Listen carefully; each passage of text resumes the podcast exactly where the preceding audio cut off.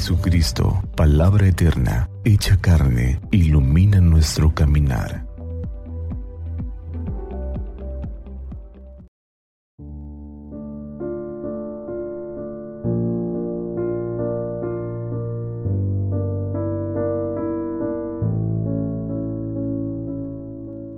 Jueves 8 de septiembre, fiesta de la Natividad de la Santísima Virgen María.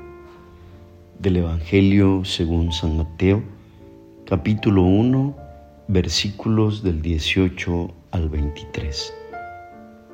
Cristo vino al mundo de la siguiente manera. Estando María su madre desposada con José, y antes de que vivieran juntos, sucedió que ella, por obra del Espíritu Santo, estaba esperando un hijo.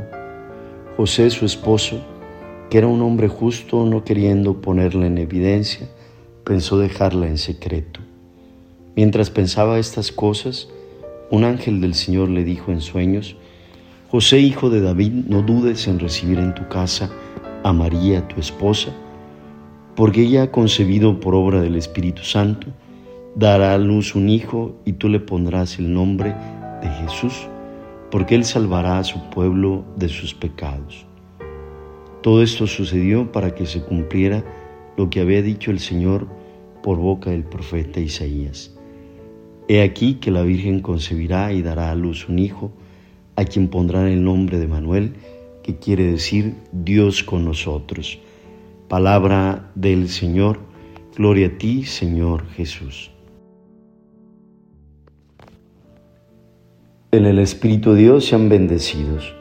Hoy celebramos en nuestra iglesia el nacimiento de la Virgen María, una mujer que supo comprometer toda su vida y su persona al proyecto de Dios, una mujer que dijo sí desde el principio hasta el final.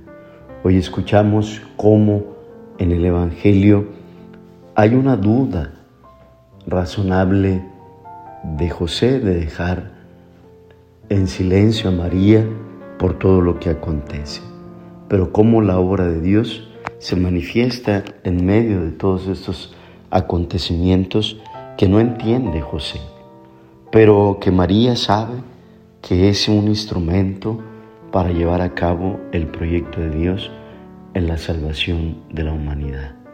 Que María Santísima nos ayude en nuestro día a día a dar un sí al proyecto de Dios para ser hombres y mujeres siempre al servicio del reino.